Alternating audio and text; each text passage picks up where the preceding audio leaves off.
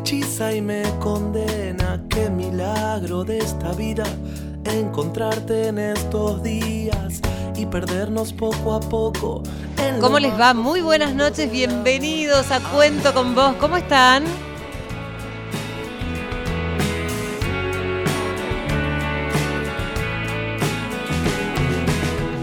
¿Cómo está la gente que viene aquí? Estamos en Mar del Plata hoy, nos vinimos a grabar el programa, no estamos saliendo en vivo porque vinimos a Tecnópolis, porque saben ustedes que el Sistema Federal de Medios y Radio Nacional está aquí en Mar del Plata para poder acercarles este lindísimo espacio a todo el país y vamos transitando provincia por provincia. Y nosotros, quienes hacemos los programas de Radio Nacional, montamos este estudio. Aquí va la gente de la radio, por ejemplo, Nahuel Villarreal, que está pendiente de lo que hacemos aquí. Eh, montamos el estudio para poder visitarlos. Así que bueno, ¿les gusta Tecnópolis? ¿Sí? Bueno, ahí están todos tomando mate, disfrutando, así que bueno, bienvenidos. Este programa se llama Cuento con vos. Mi nombre es María Areces y hasta las 23 te vamos a estar acompañando.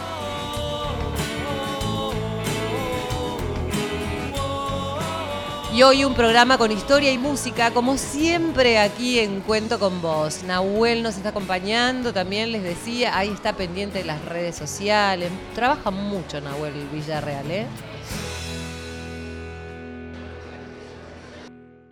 Las caricias hablan sobre Fabio Martínez en la operación técnica. Gracias, Fabio. la locura de este encuentro y este loco de Irene Rose y Silvio Ferrer en la producción. Y gracias Radio Nacional por permitirme viajar a distintos lugares, conocer tantas personas y además estar involucrada con este proyecto maravilloso eh, donde todos los chicos pueden participar. A ver, yo voy a, les voy a, hacer escuchar, ¿alguno de ustedes me puede contar lo que, le- si les gustó Tecnópolis, recorrido? ¿Vieron los dinosaurios afuera? Ven, ¿y cómo es tu nombre? Joaquín, Joaquín, ¿qué viste de Tecnópolis? Contame un poquito de lo que hayas visto, porque vi que recién entrabas y algo viste afuera. A ver, contame. Muchos juegos. ¿Y te gustaron? Sí, ¿Viste los dinosaurios? sí, ¿Están vivos? no. Ah, menos mal, porque si no me pegaba un susto. Yo vi que ahí abrían la boca y todo. Yo dije, a ver si me come el dinosaurio este. Bueno, ahí estaba Joaquín. ¿Y vos cómo te llamas? Augusto, Augusto. Bueno, ¿qué viste, Augusto? Contame qué te gustó. A ver, los juegos, a vos. me gustaron los juegos y los dinosaurios que hacen ruido. Ay, ¿viste cómo hacen los dinosaurios? Tienen un ruido raro. ¿Viste? Es como el ruido original y viste que parecen de verdad, ¿no? Sí, más o menos. Buenísimo, están los dinosaurios afuera, eh, que tienen un movimiento mecánico y ustedes los pueden ver tal cual eran los dinosaurios en aquella época. Y acá tienen unos rulitos re lindos, rubiecitos, que no se anima a hablar. Es el más Benjamín chiquito de todo, que me parece que es de Boca, de River. ¿De qué sos vos? ¿De Boca? Bien, bien, entonces lo aceptamos en este programa. ¿Qué viste de Tecnópolis? ¿Cómo te llamas vos? Lucas. Lucas, vení, acércate acá, Lucas, así te pueden escuchar. Lucas, Y Lucas, ¿qué viste de Tecnópolis? dinosaurios. ¿Y? ¿Te asustaste? No. ¿No? Yo me pegué un poco de susto porque justo estaba entrando al predio y cuando digo, ¡ay, está lleno de dinosaurios! Pensé que era el Jurassic Park y dije, pero si los dinosaurios ya se murieron hace un montón de años. Después me di cuenta que no, que eran chistes. Va, chiste no, porque son casi iguales, ¿viste? ¿Vos te la creíste? No. Oh, ve, yo sí. Al final vos tenías razón. Bueno, ¿y ahora dónde vas a ir? Me quedo acá. Ay, qué lindo. Bueno, ahora se vienen los raperos. ¿Todos les gusta rapear? Muy bien. Bueno, vamos a seguir con Cuento con vos.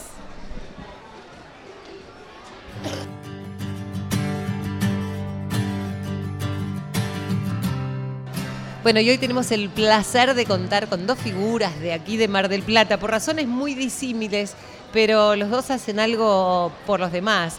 Una de ellas comparte la música eh, y tiene una carrera bastante extensa y muy exitosa, a punto tal que no solamente se ha presentado en los distintos teatros, eh, toca música latinoamericana, estuvo, está aquí con su charango.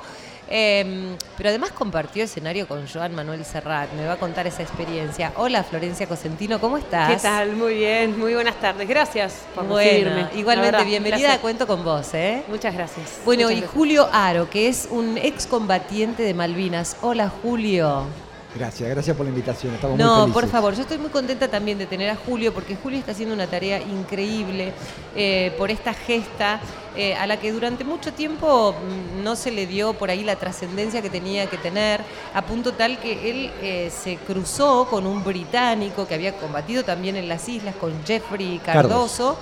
Eh, eh, ¿Lograron las flores de la paz, se llaman? Sí, las rosas de la Las paz. rosas de la paz que fueron hechas por Payarols, este eh, platero tan importante, este orfebre tan importante de la Argentina. Bueno, Roger Waters también recibió las rosas de la paz y además se lo ha propuesto como premio Nobel de la Paz por esta tarea que es tratar de acercar primero a las familias a, a- a- a los cuerpos de los sobrevivientes, tratar de... Bueno, Jeffrey fue quien hizo el cementerio allí en Darwin o quien lo propuso. Jeffrey fue la persona que buscó a cada uno de los cuerpos de nuestros compañeros, que los envolvió en una sábana blanca, como dice, que le puso una bolsa negra, que le puso una bolsa blanca, que anotó todas las pertenencias que tenía y que los enterró con cristiana sepultura el 18 de febrero del 83. ¿Y cómo fue que vos te cruzaste con él, Julio? Hay un hilo rojo invisible. Mm. Nosotros fuimos por este proyecto para tratar de devolverle la identidad a nuestros compañeros y como no hablo inglés, yo no sé hablar inglés, nos pusieron diferentes traductores, uno de ellos era Jeffrey Cardoso y él veía que cada charla, cada conferencia que terminábamos, decíamos que la- lo que más nos molestaba de Malvinas es esa placa que dice soldado argentino solo conocido por Dios, que no entendíamos, que yo había enterrado personalmente compañeros en un lado y estaban en otro, ese cementerio jamás lo entendí. El último día él nos invita a otro lugar, después de tomar unas cervezas, saca de sus sobretodos un pilotín muy grande, un sobre de madera, donde está escrito todos los lugares donde encontraron nuestros compañeros, fotos, coordenadas, realmente un informe impresionante. ¿Y por qué tuvo esa iniciativa? Justamente por eso, porque no podía entender que enterraran cuerpos sin identidad y que nadie tuviera una mayor preocupación por esto. Sí, él dice que cada cuerpo que encontraba le encontraba a la mamá de ese compañero Claro. al lado de él. Él dice que su madre le dio un beso muy enorme antes de irse a la guerra, porque por las dudas que no volviera. Entonces él sentía que cada cuerpo que hallaba estaba la mamá de ese compañero al lado de él. Entonces los quería proteger de alguna manera, no te olvides que en esa época no existían ni siquiera los ADN. Y buscaba entre sus pertenencias y no encontraba ninguna chapita identificatoria. Uno de ellos, en mi caso personal, uno hubiera tenido que ser una de esas placas famosas porque no teníamos nuestra chapa identificatoria. Claro. Así que bueno, él se preocupó de hacer ese trabajo porque pensaba que en poquito tiempo se iba a poder este, exhumar esos cuerpos.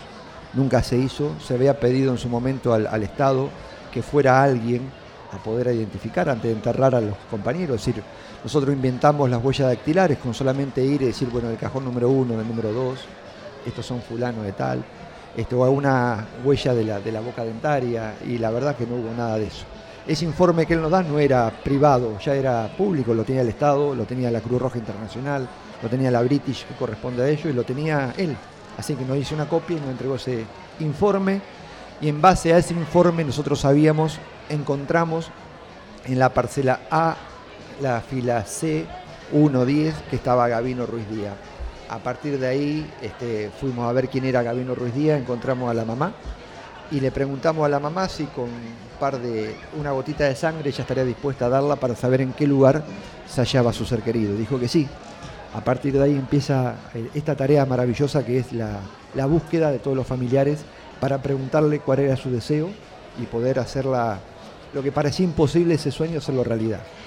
Julio es el presidente de la Fundación No Me Olvides y tiene tantos proyectos, yo diría la palabra maravilloso, porque tiene mm, que tener mucho amor por lo que hace eh, y No Me Olvides eh, eh, es imposible ¿no? pensar en que uno puede olvidar una guerra. Eh, seguramente todas esas heridas hay que sanarlas, pero eso queda en el corazón, en el alma, en el espíritu de las personas. Estamos hablando de una guerra. Yo no sé si los argentinos somos conscientes de lo que hemos pasado. ¿Cuánto, a- ¿Cuántos años tenés ahora y cuántos tenías cuando fuiste a combatir? Mira, yo sigo diciendo que tengo 37 años, porque tengo 37 años de regalo. El último día, la última bomba que mata a mis dos compañeros, a mí me salva, me tira para dentro del pozo.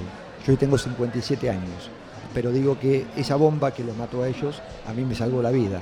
Entonces tengo 37 años de regalo. Por eso cuando uno tiene una empatía con el otro, se pone en el lugar del otro si me hubiera tocado quedarme, me hubiera encantado que cualquiera de ellos se hubiera encargado de mi mamá y que hubieran estado al lado de ella preguntándole si querían saber en cuál de esas 230 cruces se encontraba su hijo. Es increíble la tarea que hace eh, Julio. Vamos a seguir hablando con él en el transcurso de este programa, pero ahora le voy a pedir a Flor. Flor, ¿cómo estás? Bien, muy bien. Bueno, yo te agradezco mucho que hayas venido acá y vamos a empezar dedicándole una canción a Julio por esta tarea maravillosa que está haciendo por los demás. Y enseguida también vamos a hablar de tu carrera, Julio. Podés preguntarle lo que quieras.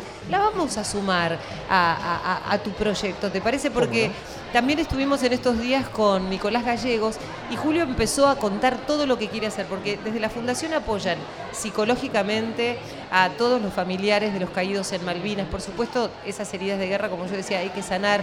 Y a Florencia la vamos a sumar también a todos estos proyectos para ver si los marplatenses juntos aquí y todo el país podemos colaborar eh, como efectivamente para eso, ¿no? Para recordar que aquí hubo personas que eh, estuvieron dispuestas a, estar allí en la guerra, muchos en contra de su voluntad, pero otros yo sé que han eh, dicho, para mí fue una gesta y yo soy un gran patriota eh, y estoy feliz de haber estado ahí y de haber colaborado con esto, más allá de todas las discusiones que pueda haber en el medio, ¿no?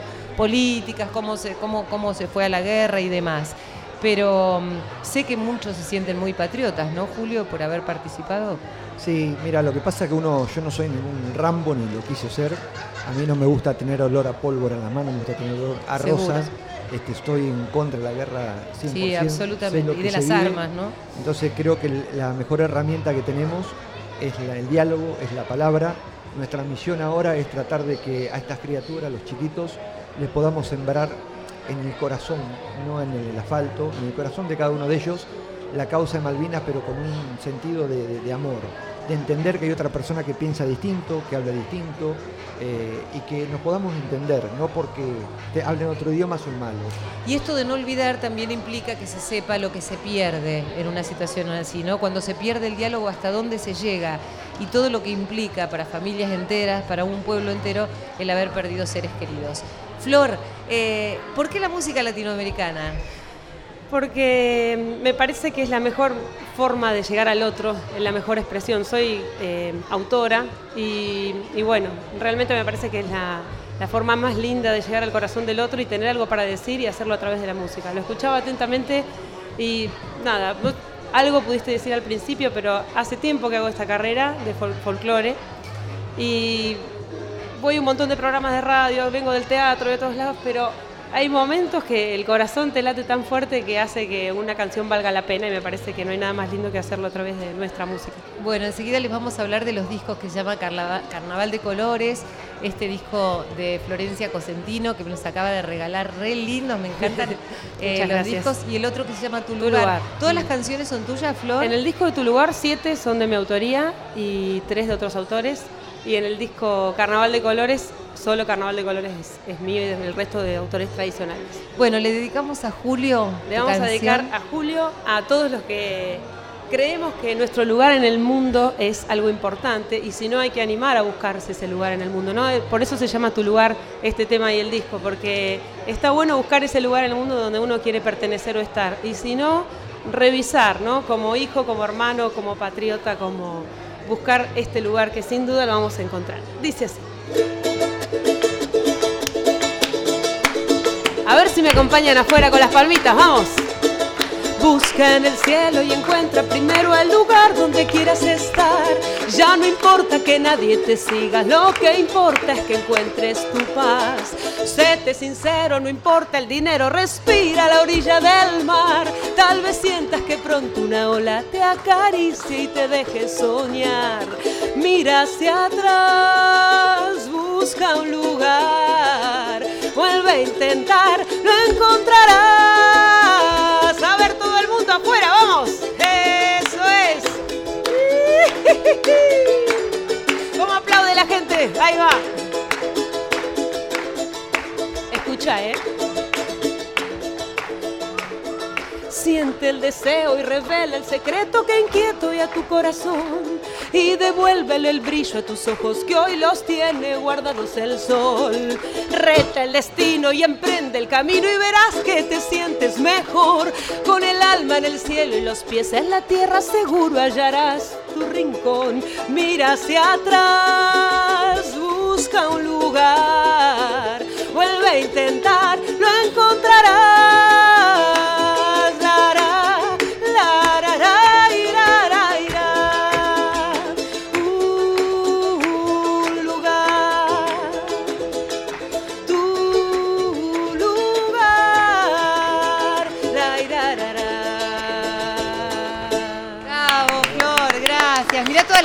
aquí en Tecnópolis, qué bueno. Muchas gracias, Muchas eh, gracias. por acompañarnos a escuchar a Flor. Este, y la historia de Julio, para los que recién se acercan, vos sos excombatiente de Malvinas también, no, pero lo llevas en el corazón, ¿no es cierto? Bueno, acá una, una persona que nos está acompañando desde afuera. Llegó Anita Marino, vení, Ana, mi amiga de aquí de Mar del Plata. ¡Mua! Yo estoy así saludando a todos los amigos de Mar del Plata. Hola Anita, ¿cómo estás? Vení. Hola, buenas tardes, un éxito. Ay, Anita, Anita es quien eh, cuando yo tengo que venir a Mar del Plata, la llamo y le digo, Anita, necesito hacer unos programas en Mar del Plata. eh, y ella empieza a, a contactarme con toda la gente valiosa que tiene esta ciudad. Y es una gran productora de radio, es una gran colega. Así que gracias por tu generosidad. Bueno, lindo. aquí Anita Marino nos va a acompañar este, aquí. Bueno, vamos a, volver a la historia de Julio y enseguida vamos a hablar de las canciones de Flor, que quiero que me cuente el porqué de... eh, háblame de esa, de tu lugar, así ya le damos después paso a Julio. Contame de esa canción que me gustó tanto. Se emocionó Julio. Está emocionado. Mira, vos hoy me preguntabas recién por qué nuestra música popular y me parece que más allá de, de hacer referencia a las regiones de nuestro país en una chacarera, en una samba, en un guayno o compartir en países limítrofes, eh, me parece que hay mucho para contar y para decir desde Mar del Plata, desde el mar para el resto del país.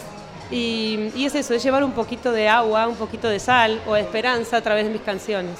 Me encanta Y- que seas cantautora y que, y que los discos sean de producción propia, Sí, ¿no? sí, así que nada, para mí es una, una tarea hermosa llevarla. Pero además te involucraste con la música desde muy chica y además Sí. con muchos instrumentos. Sí. ¿Y terminaste ahí con el charango o, Terminé con el charango. o utilizás el resto de los instrumentos? No, que también desde chica toqué la percusión. En realidad empecé con clarinete, trompeta, seguí con la voz y muchos años estuve en la percusión en la banda marplatense. Y bueno, cuando necesito de la percusión la uso y si no para componer o, o cantar con mi banda como solista con el charango. Vos estuviste con Joan Manuel Serrat, y, pero Julio, ¿sabes qué? Estuvo con Roger Waters. Ah, mira.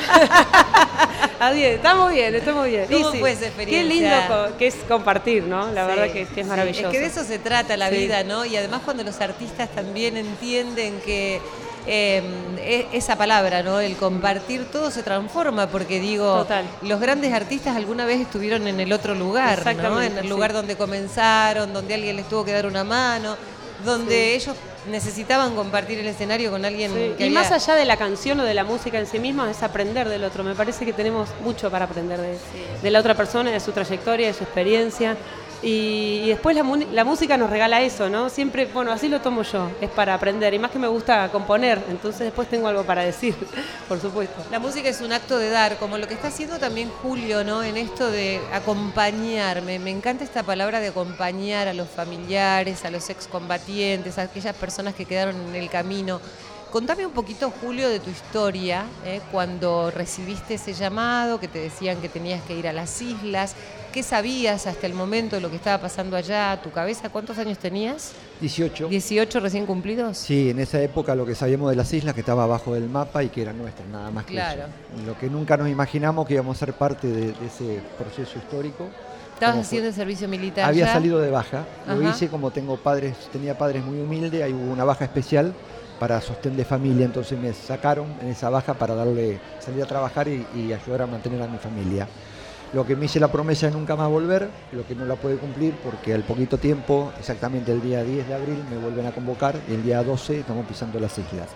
Así que ¿Desembarcaste dónde? en Puerto Argentino, desde Puerto Argentino estuvimos en Monte London, dos hermanas, el regimiento se dividió en varios sectores, pero terminé en Puerto Argentino, donde te digo que hemos vivido diferentes tipos de experiencias, que cuando uno pasaba un día decía, uy, cuando cuente esto nadie me lo va a creer, pero el otro día era otra cosa tan importante que lo que habíamos vivido anteriormente no tenía sentido.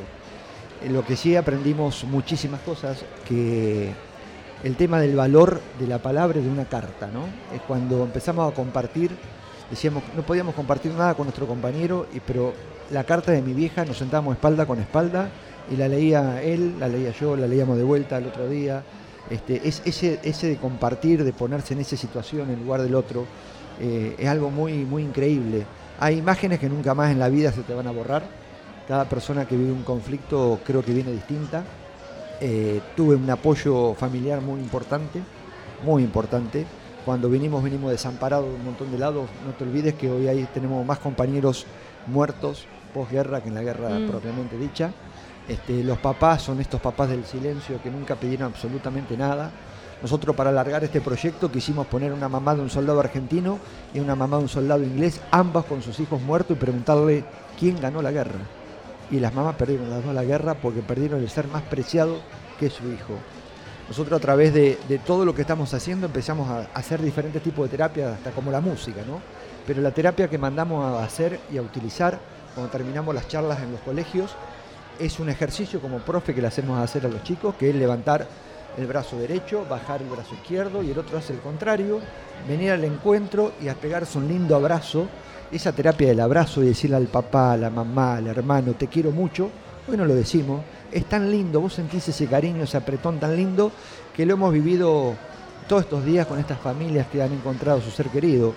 Cuando vos decís que estamos postulados para el Premio Nobel de la Paz, es cierto, pero el premio que ya tenemos es muy noble y nos da mucha paz, que fue poder acompañar a esa mamá por ese pasillo gigante a la tumba de su hijo, que se sentara, que abrazara la tumba de su hijo y que dijera, gracias hijo por ayudarme a encontrar a mi hijo. Verla en esas tres horas, este movimiento de secarse solamente las lágrimas, aguantó el frío, el viento, la lluvia, no le importaba nada. Y la veía cuando se vas, cuando nos teníamos que oír después de tres horas, que esa mamá ya no arrastraba los pies, ya no caminaba corva, caminaba con la cabeza en alta y aunque parezca mentira, esbozaba una pequeña sonrisa de paz, de tranquilidad. Después de muchos años pudo saber por fin en dónde descansa su ser querido. Pudo hablar con él y de él. La verdad que es maravilloso. Es el mejor premio que tenemos, que ojalá nunca nadie más lo tenga, porque para que ese premio lo tenga tiene que existir otra guerra. Sí, una verdadera tragedia, ¿no? Flor, eh, háblame de tus discos. ¿Cuál fue el primero de estos dos? Carnaval de Carnaval de Colores. Colores, sí. Eh, y contame cómo surgieron las canciones y hacia dónde empezaste a mirar cuando decidiste escribir y cantar. Bueno, desde chica yo siempre formé bandas, ¿no? Entonces, y dentro del folclore tradicional, después fue fusionado. Y en el 2012 más o menos decidí largarme como solista porque todas las bandas tenían su fecha de vencimiento, como digo yo, hasta que un amigo Todos los músicos tienen un productor- montón de el mismo problema, sí. Y bueno, nada, igualmente trabajamos con, algunos de los chicos siguen trabajando conmigo artísticamente. Y en el 2012, eh, digamos, fue la primer canción, el primer carnavalito que aún sigue hoy en las escuelas y en un infantil que también estoy trabajando todos los días acá en, en Mar del Plata, en la Sala Piazzola, que es Carnaval de Colores, que es un tema que canta todos los jardines, todas las escuelas y demás. Y así se, se llama el primer disco, donde solamente ese tema es de mi autoría, después el resto son de diferentes autores y de canciones tradicionales de nuestro folclore. Ya en el segundo disco me anima a componer un poquito más y a mostrarle al mundo eh, mis temas, así que siete temas son míos y tres de otros autores. Bueno, te dejo que cantes lo que quieres. Contame de este tema que vas a tocar. Carnaval, por supuesto, como hablaba recién, Carnaval de Colores. Me parece que mm, es un sencillo carnavalito que la vida se viste mucho mejor de colores más que en blanco y negro y ya tenemos un montón de cosas para vestirnos de blanco y negro, simbólicamente hablando, ¿no? Así que este carnaval dice así. Mira, acá estamos transmitiendo en vivo, así que le vamos a pedir a la gente que está en la cola, en la fila, ahí afuera, haga las palmas. ¡Vamos! ¡Ja! ¡Eso es! Muy bien, ahí. A ver si la saben. Vuelo como un barrilete en el cielo, cruzando tormentas y truenos para llegar al sol. Bailo, mojando mis pies en los charcos y giro que giro en el barro para encontrarme con vos y me despierto y sueño con un cielo abierto llenando de sol el desierto de tu corazón y sueño con un cielo abierto, llenando de sol el desierto de tu corazón, de tu corazón, de tu corazón. Y muevo montañas y ríos sedientos, soltando sonrisas al viento de dulce ilusión.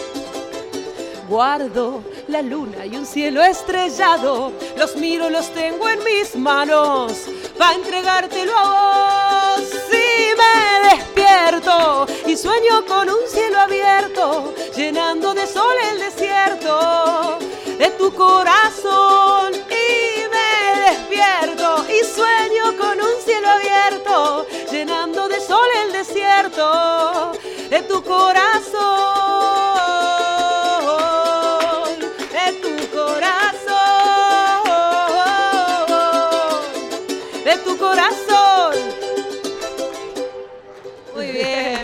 muchas, Muchas gracias. gracias. Vamos a hacer una pequeña pausa y ya volvemos en cuento con vos.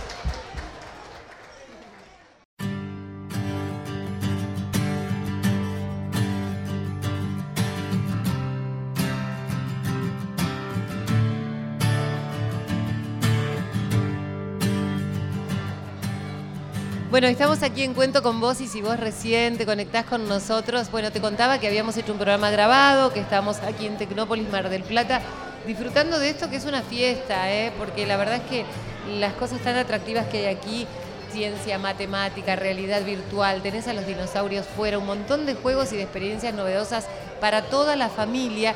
Este Tecnópolis federal que se va trasladando de provincia en provincia, ahora en Mar del Plata. Y lo que acostumbramos a hacer es visitar Tecnópolis, quienes eh, trabajamos en Radio Nacional o en la televisión pública, y acercar los distintos espectáculos a los lugares también donde va Tecnópolis para que la gente, que por ahí está a una distancia de Buenos Aires, tenga mucha más cercanía con esos artistas y pueda disfrutar gratuitamente de un espectáculo en vivo.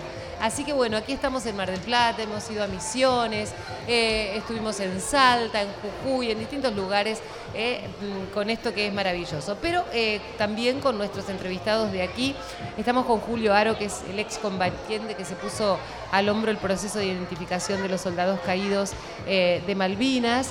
Se lo ha propuesto, yo decía, como Nobel de la Paz junto a Jeffrey Cardoso, el británico, también que en algún momento no entendía cómo eh, se hablaba de soldados solamente conocidos por Dios, que no tuvieran identidad, que sus familiares no pudieran recuperar los cuerpos.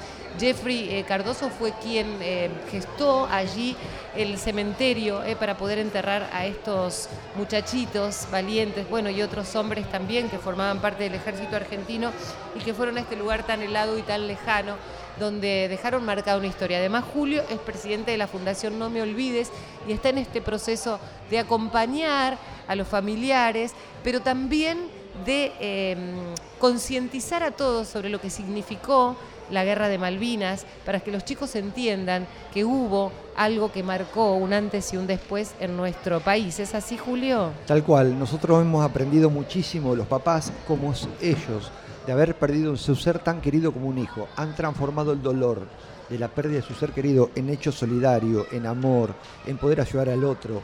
Tenemos padres que son como el junco, se doblan, se doblan, pero jamás se quiebran. Eh, la verdad que para nosotros es un placer poderlos acompañar.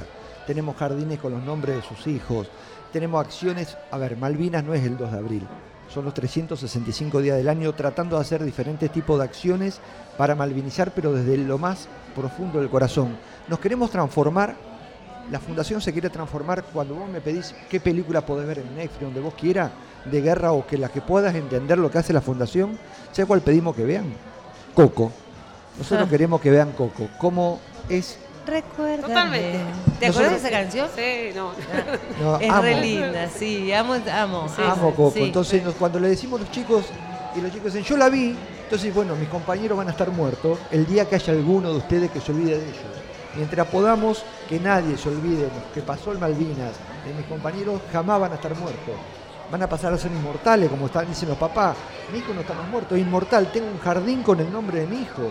Claro. Es muy feliz. Entonces, en base a eso, para que esa semilla pueda florecer en el corazón de los chicos, apadrinamos jardines, hacemos actividades deportivas, solidarias, estamos en la Noche de la Caridad, hay una carrera del cruce del, el cruce del Canal de la Mancha junto a Jeffrey acompañando a la Cata Yacaglia para, para septiembre por la Unión de los Pueblos. Nos vamos el fin de semana que viene a Corrientes a llevar cama ortopédica, silla de rueda, pañales, eh, eh, pero medicación para tres años para esta mamá.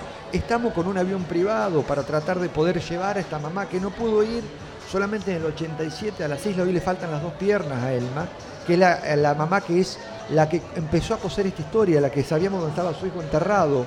Entonces vamos a buscar o 30.000 personas o 15.000, o no sé, cada uno puede colaborar de una manera determinada para que este sueño lo podamos hacer realidad.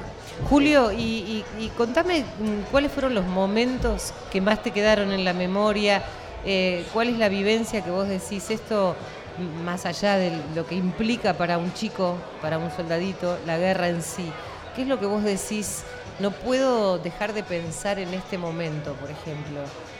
Yo lo que hay cosas que depende de la, fecha, los días, te cambia el humor. El último día para mí fue tremendo, donde vos ves la, muerte de muy cerca, donde vos ves que la, bomba esa, la onda expansiva, te tira para atrás adentro del pozo y que ves a tus dos compañeros muertos por, por, la bomba. Es cuando te tenés que volver o te llaman para el lugar de que nos tenemos que rendir y vas corriendo para un lugar y estás permanentemente corriendo arriba de una cinta, que vos corres y no avanzás, y mirás para atrás y ves humo, fuego, y seguís avanzando y estás en el mismo lugar. Esos, esos recuerdos son muy... Y con 18 años, cuando vos tenías otro plan en tu vida, este, ¿cómo cambió tu cabeza a partir de ahí? Porque uno, uno a los 18 años está con un montón de planes y de pronto, de un día para otro, la vida te sorprende, te llaman y estás en un lugar súper alejado, con un arma en la mano, este, y con un enemigo enfrente, ¿no? Nosotros al regreso de las islas, eh, mis compañeros, los que habían quedado, nunca nos pudimos llevar bien, porque nosotros nos habían robado esa juventud y habíamos madurado de golpe. Yo me llevaba mucho mejor con personas de 10, 12, 15 años más arriba de la edad mía. Porque mis compañeros te preguntaban, ¿mataste alguno? ¿Tuviste hambre, frío? Y se terminaba la conversación, decirle, no, mirá, hubo muchas más cosas que que frío, hubo otros valores, hubo otras cosas que han pasado. Recién ahora, al transcurrir tantos años, esos compañeros nos juntamos y si ¿sabes qué? Recién ahora te entiendo todo lo que hicimos, ¿por qué no te damos bolilla en su momento? Hoy entienden un montón de cosas que antes no lo entendían. Entonces, eh, digo, no hay guerras ni buenas, ni santas, ni justas. Las guerras son hechos lamentables que enlutan a los pueblos. Entonces, eh, estamos totalmente en contra de lo que es lo bélico, estamos totalmente en contra de, la violencia, estamos totalmente en contra de decir, no, no, no importa en qué idioma hables.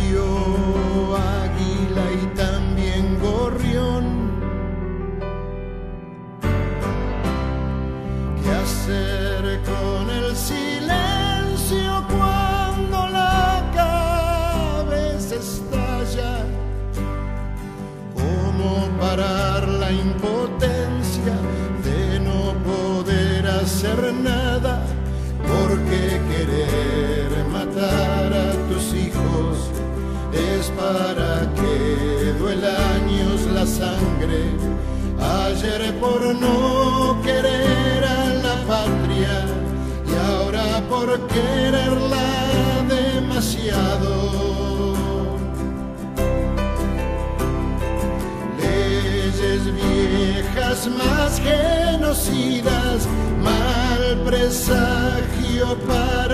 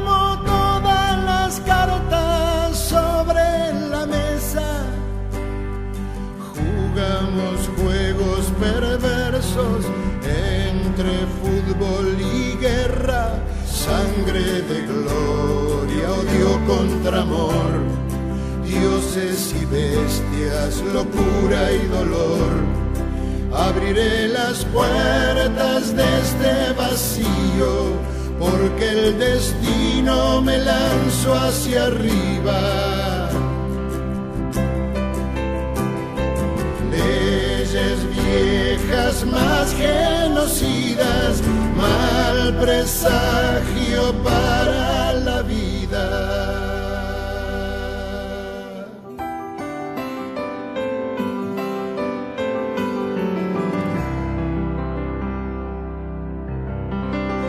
insistiré con un mar de rosas y construiré sobre cenizas.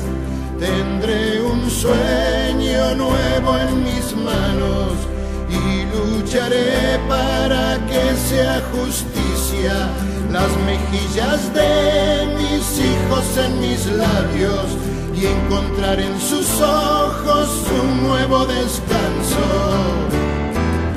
leyes viejas más genocidas, mal presagio para la vida.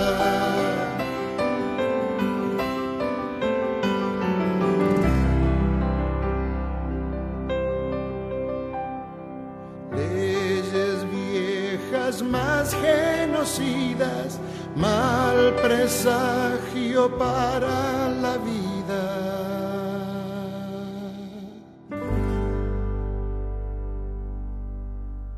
Tuvimos la suerte de ir a dar una charla en Ginebra, en el Comité Internacional de la Cruz Roja, ante 200 embajadores de todo el mundo.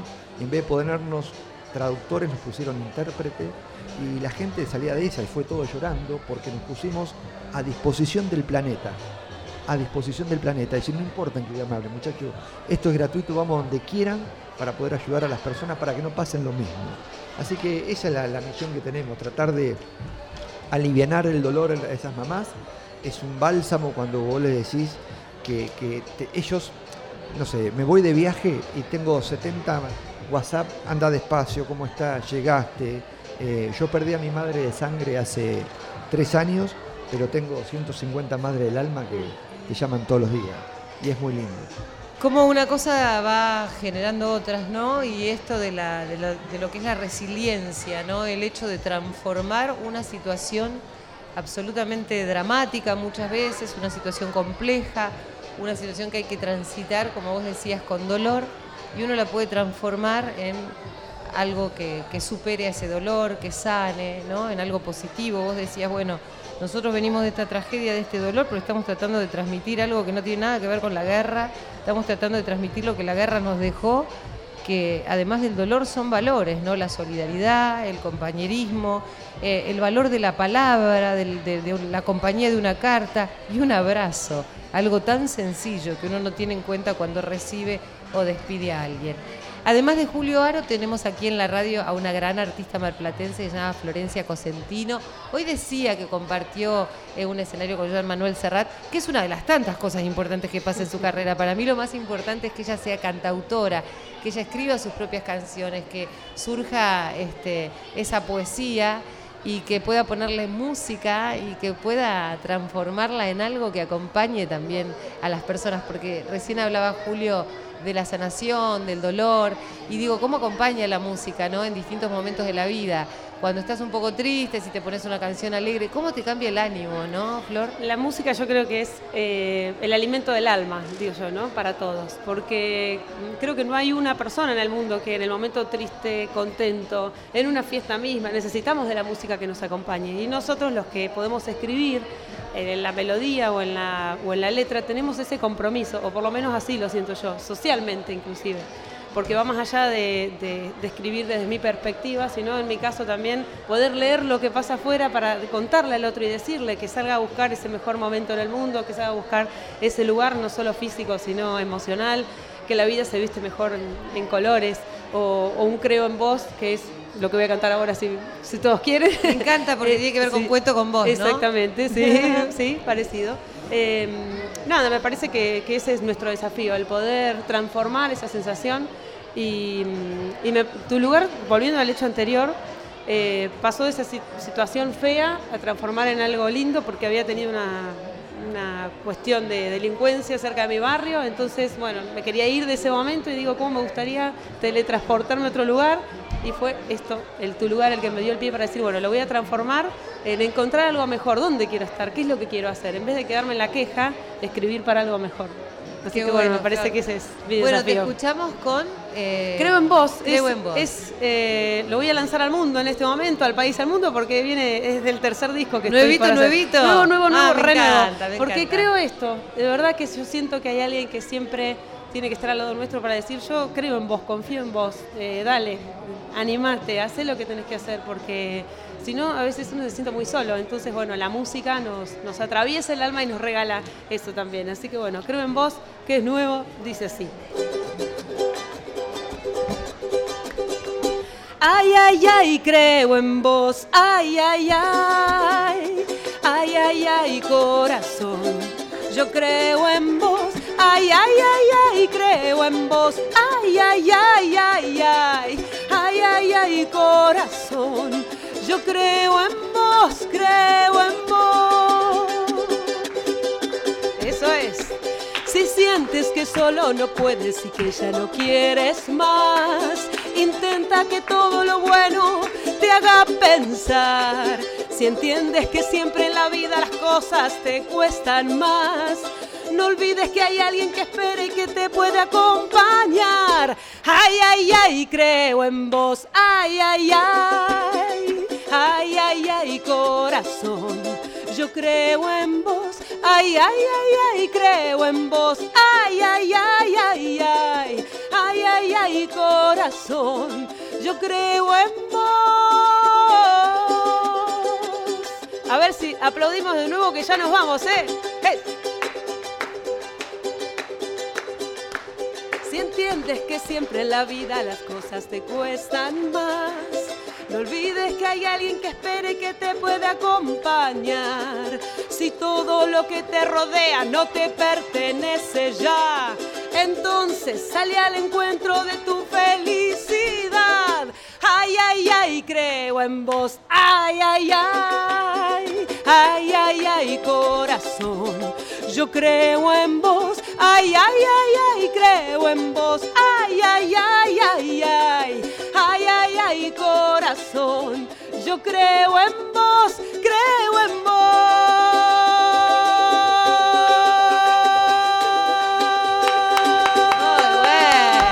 qué lindo, qué lindo. Qué importante es poder tener lo que vos decías, me quedé pensando en lo que decías antes, ¿no? El hecho de que, bueno, viste que te.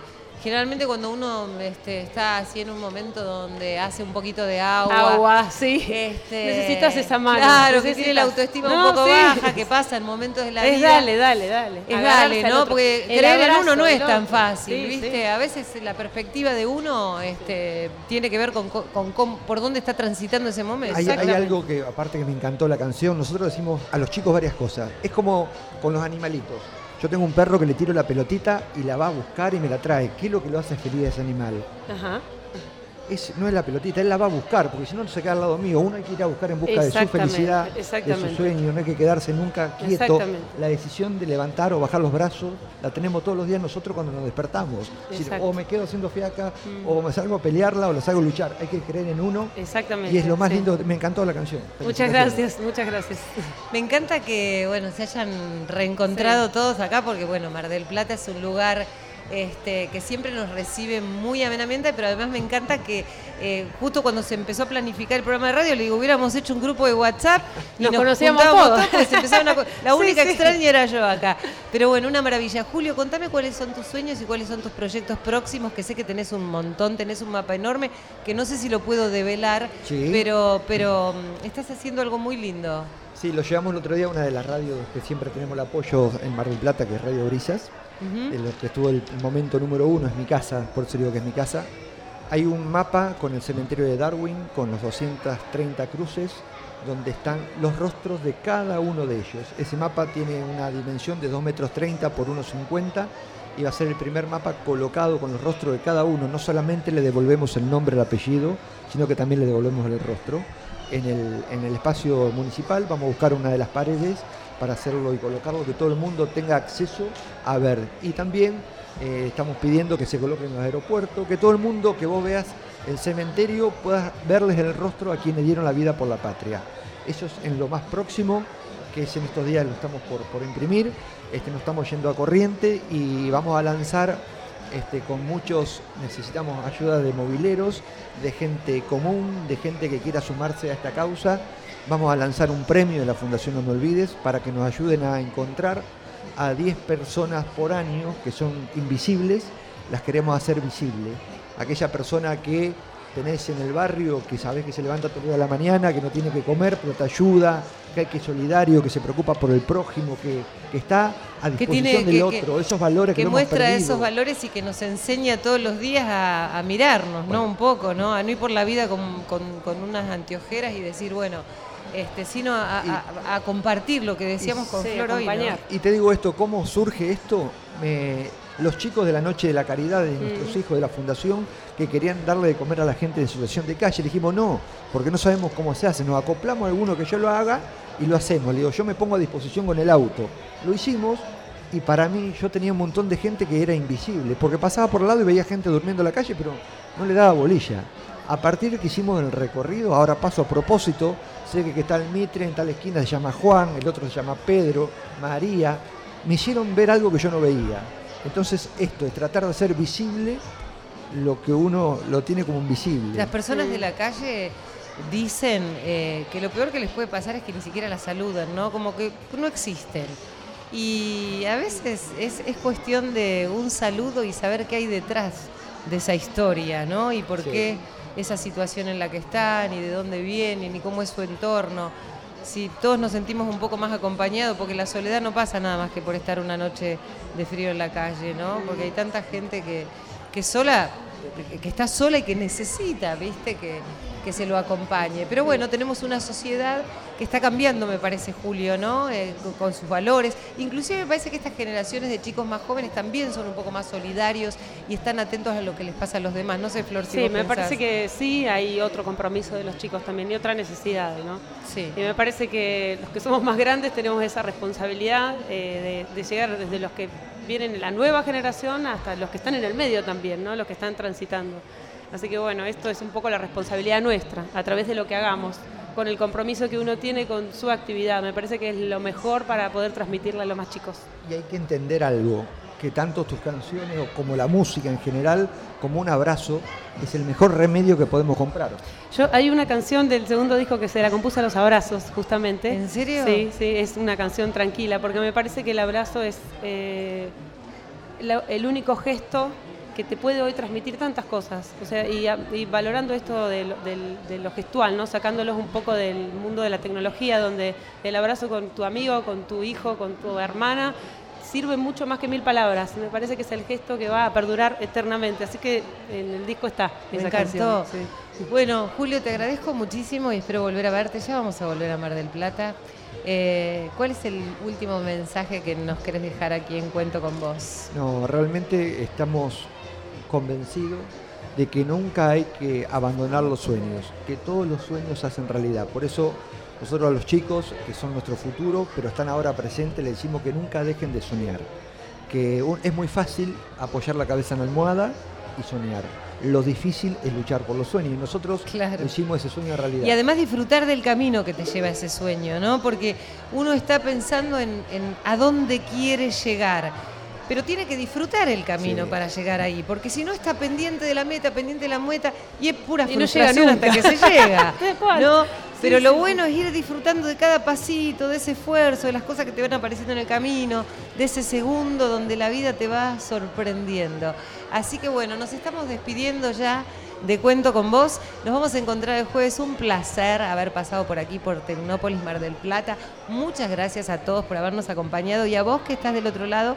Nos despedimos con otra canción de Flor Cosentino. Eh, te digo, contá conmigo porque yo sé que cuento con vos. Hasta el jueves. Gracias, Flor. Muchas gracias a todos y nos vamos a pedir, a ir pidiendo nuevamente las palmas.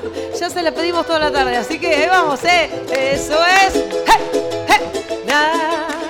Dai, dai, dai, dai, dai. Dai, la, da, da. La, dai, da, da, da. Dice, hoy me desperté sintiendo ganas de saber, de ir buscando mi verdad, si soy de aquí o soy de allá. Vuelvo a recorrer las calles que una vez crucé, en los recuerdos de mi ayer, en bicicletas terminé. ¡Ja!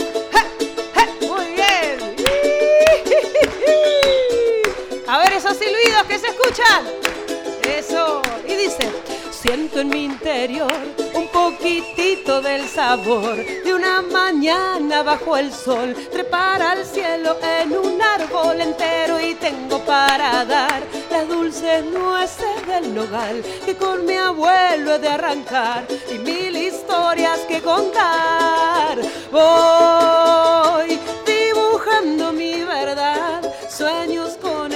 maizal, vengo desde el mar y voy dibujando mi verdad, sueños con espuma y sal, vengo